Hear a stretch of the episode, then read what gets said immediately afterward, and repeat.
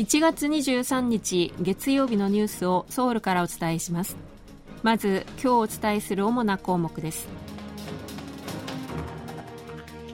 ユン・ソンニョル大統領はソルラル旧正月の国民向けビデオメッセージで政府と民間が一つになり新たな飛躍に向けて進むことができるよう全ての力を結集すると述べました。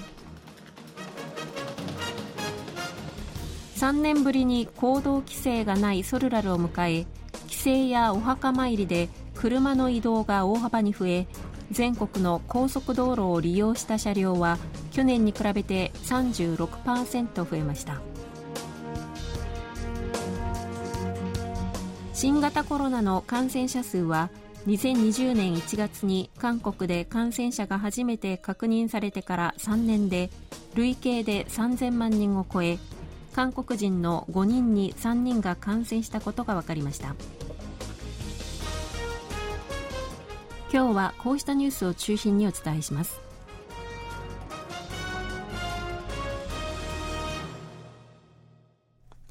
ソルラル旧正月を迎えユン・ソンニョル大統領は21日国民に向けたビデオメッセージを発表しこの中で政府と民間が一つになり新たな飛躍に向けて進むことができるようすべての力を結集すると述べました。ユン大統領はまた新しい年には恵まれない境遇に置かれた人たちにも温かくきめ細かく対応していくとし大切な方々と一緒に新年の希望を分かち合えるソルナルになることを祈り今年も健康で幸せいっぱいの年になることを願うと語りました。ユン大統領はさらにこのほど UAE アラブ首長国連邦とスイスを訪問したことについて韓国国民と起業家が世界で能力を発揮できるようすべての日程を経済に焦点を合わせたと述べました。ユン大統領は UAE とスイス訪問の日程を終え現地時間の20日にスイスのチューリヒから帰国の途につき21日午前韓国に戻りました。連休最終日の24日に業務に復帰します。今年のソルラル旧正月は3年ぶりに新型コロナに伴う行動規制がないソルナルとなり故郷に向かう人やお墓参りをする人などで車の移動が大幅に増えています。韓国道路公社によりますとソルラル当日の22日全国の高速道路を利用した車両は610万台余りで去年に比べて36%増えました。警察庁は今年のソルラル連休中の高速道路の交通量は1日平均519万台で去年に比べて24%増えると予想しています。空港は海外に出かける人たちでにぎわい、インチョン空港の国際線を利用した人は24日までの5日間で1日平均12万3000人になるということです。これは去年のソルラル連休中に比べて14倍で、コロナ禍前の2019年のおよそ6割まで回復しているということです。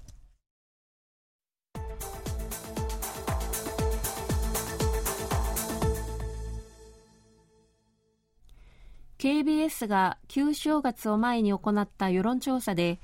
回答者の半数以上がユン・ソンニョル大統領の国政運営を否定的に評価しました。KBS が18日から20日にかけて全国の成人男女1000人を対象に調査したところユン大統領の国政運営について前向きに評価した人は36.3%でした。一方で否定的に評価した人は54.7%で半数を超えています。このうち全くうまくやっていないと答えた人は全体の32.4%と3人に1人の割合となっています。2ヶ月前の調査と比べると前向きな評価は6.2ポイント上がり否定的な評価は10.2ポイント下がっています。前向きな評価の理由としては、北韓に対する強硬姿勢、三大改革の推進などを挙げた人が多く、否定的な評価の理由としては、経済・民間生活の改善努力が不十分、コミュニケーション不足、野党との協力が不十分などを挙げました。気象庁は23日午後9時に全国ほとんどの地域に寒波警報または寒波注意報を発令すると発表しました。寒波警報は2日以上にわたって最低気温がマイナス12度を下回ると予想される際に出されるもので、寒波注意報は2日以上にわたって最低気温がマイナス12度を下回るか、気温が急激に下がり、被害が予想される場合に出されます。気象庁によりますと、23日の日中の最高気温は2度から11度で平年より高くなっていますが、夜から冷たい空気が入り込んで気温が大幅に下がるということです。24日朝の最低気温はソウルでマイナス17度、カンウォンドチョロンでマイナス23度、キョンギドでマイナス21度などと、この冬一番の寒さとなる見込みです。日中もソウルがマイナス12度など、全国ほとんどの地域でマイナス10度前後の厳しい寒さに見舞われる見込みです。一方、ソウル市は24日午後9時をもって市内の全域に水道メーターの凍結や破裂について注意を呼びかける水道メーター凍結破裂警報情報のうち深刻レベルの警報を発令すると23日発表しました。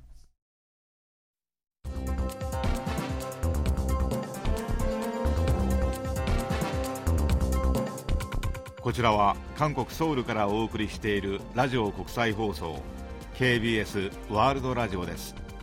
ただいまニュースをお送りしています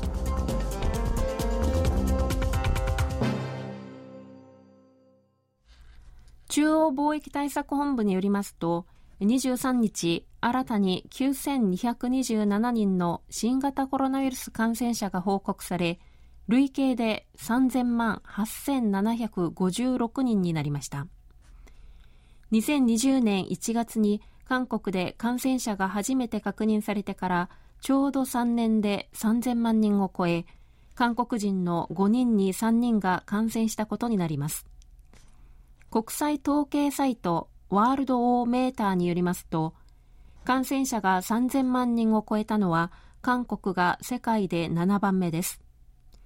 累計の死者数は3万3235人で、世界で34番目に多くなっています。アメリカ・ロサンゼルス近郊のアジア系住民が多く暮らすモントレーパークで銃の乱射事件があり、10人が死亡しました。アメリカメディアによりますと、現地時間の21日午後10時過ぎ、数千人が参加して旧正月を祝うイベントが行われていた会場のダンスホールで男が銃を乱射し10人が死亡少なくとも10人が負傷しました男は逃走に使った車の中で銃を発射し自殺したということですモントレーパークは人口6万人でアジア系の住民が大半を占めていますロサンゼルスの韓国総領事館によりますと、韓国人が被害を受けたという報告はないということです。アメリカ・ニューヨーク州レイクプラシットで行われていた冬季ワールドユニバーシティゲームズで、スケート、ショートトラック女子のチェイ・ミンジョン選手が1000メートルと3000メートルリレーで優勝し、前日までの500と1500メートルと合わせて4冠に輝きました。男子の1000メートルと5000メートルリレーでも韓国は圧倒的な実力を発揮し、このうち1000メートル決勝ではチャン・ソヌ選手が優勝するなど、韓国人選手が金、銀、銅メダルを独占しました。冬季ワールドユニバーシティゲームズは韓国時間の23日、11日間の大会が閉幕し、韓国は金メダル12個、銀メダル8個、銅メダル9個を獲得して日本に次いで総合2位となりました。